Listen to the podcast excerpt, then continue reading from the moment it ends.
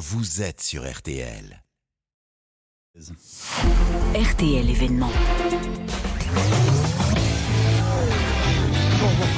J'imagine, ce générique, celui de, de Top Chef. L'émission revient donc ce soir sur M6 et événement ce matin sur RTL. On vous explique comment cette émission et d'autres d'ailleurs ont révolutionné toute une industrie, celle des ustensiles de cuisine. Lorsque un produit est montré sur ce qu'on appelle une émission à grande écoute type Top Chef, dans la semaine qui suit, on a une évolution entre 20 à 25% des ventes de, de ce produit-là.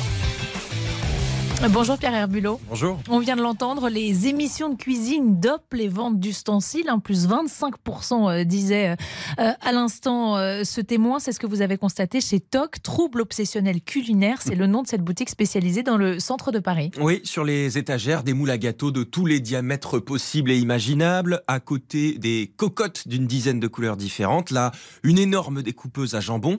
Adrien est venu avec sa femme pour s'acheter un ustensile essentiel.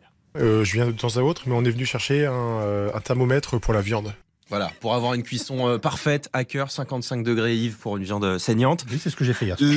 Avec le L'inspiration. thermomètre? Donc, vous Ah bon Moi, je mets le doigt dessus, je, je- je sais où j'en suis. Bon, l'inspiration d'Adrien lui vient clairement des émissions de cuisine à la télévision. On en regarde plusieurs, hein, un petit peu tout. C'est pas pour ça qu'on cuisine bien en les regardant, mais ça, ça donne faim, ça donne des idées, ça donne envie de tester, faire des espumades, des, des mousses ou des trucs comme ça, un peu plus inventif. Quoi. Le truc que j'ai voulu acheter, que tout le monde n'a pas forcément, c'est du sel de Saumur, mais c'est pour faire du pastrami. Et on met ça dans un sandwich euh, avec fromage fondu euh, à la new-yorkaise. Quoi. Avec un peu de moutarde ou pas? Moutarde sucrée, choucroute. Oh là là là, c'est très très bon. Ah, et voilà, encore le lobby de la choucroute, Toujours. décidément. Ils Décidément. sont partout, ça c'est une allusion à notre concours 9 plats, 9 jours.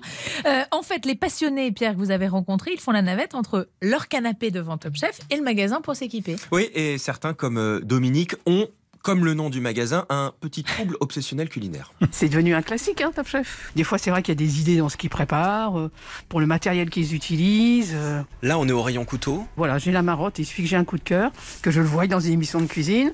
Quand il y a eu Top Chef et les couteaux Top Chef sont sortis, je suis capable de, de traverser tout Paris pour trouver un couteau que j'ai vu. Je vais chercher quoi, jusqu'à temps que j'ai trouvé, quoi. Là, là, on en sourit, euh, mais Pierre, on, on l'entendait tout à l'heure, hein, les gains pour ces enseignes spécialisées, euh, ils sont pas négligeables. Oui, plus 20 à 25% pour, euh, de vente hein, pour les produits qu'on voit à la télé, disait Lionel Debus, c'est le directeur général de TOC. Mais c'est parfois beaucoup plus. Avec Tous en cuisine sur M6, notre ami Cyril Lignac a créé un petit raz-de-marée dans les 20 magasins de la chaîne, avec une râpe, celle que tous les grands chefs utilisent pour zester les agrumes ou râper le fromage, Lionel Debus. Lorsque l'émission avec Cyril Lignac était quotidienne, on a multiplié à peu près par 10 les volumes de vente de cette fameuse rap microplane. Et aujourd'hui, chez TOC, lorsqu'on on a la présence de ce produit-là, euh, type dans Top Chef, on est à multiplier par, euh, par 4 environ. C'est pas illogique puisqu'il y a aussi un niveau de confiance qui s'instaure entre le, je pense, le spectateur et le chef. Ben, on a envie d'avoir la même chose. Bon, l'arabe, c'est le best-seller. Euh, Qu'est-ce qui se vend le mieux autrement? Alors, les classiques, mais version pro, les poêles et les casseroles à fond large en inox, les beaux couteaux aussi.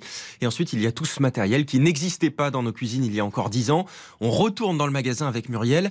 Elle vend un maximum de mandolines japonaises, de fumoirs et même de pinces à dresser. Ça ressemble un peu à des pinces à épiler et ça permet vraiment de faire un dressage précis à l'assiette. C'est aussi un produit très très demandé. Mais ça, c'est un truc de chef, pourtant, de, de restaurant, je veux dire. Oui, mais on est chef à la maison et sublimer un plat, c'est vraiment la touche de dernière minute qui viendra euh, donner la petite note euh, en plus. Voilà, la frontière euh, disparaît tout simplement entre le matériel de pro et celui des particuliers. Attention, Amandine, Yves, 3, 2, 1. La chronique est terminée, on lève les mains. On lève les mains, Yves. Allusion bien sûr à Top Chef. Qui vous l'avez compris, c'est ah oui, vous connaissez pas Marina. Il va falloir regarder. Je regarde pas Marina, c'est pas possible. Non. Voilà. Donc la saison 14 débute ce soir, 21h sur M6. Merci beaucoup Pierre Herbulot. Et puis ne manquez pas non plus Philippe Etchebest, hein, le chef Etchebest aux côtés d'Isabelle Morini-Bosque. Ce sera ce matin à 8h40 sur RTL, depuis le Salon de l'Agriculture, avec Laurent Gérard et Jade.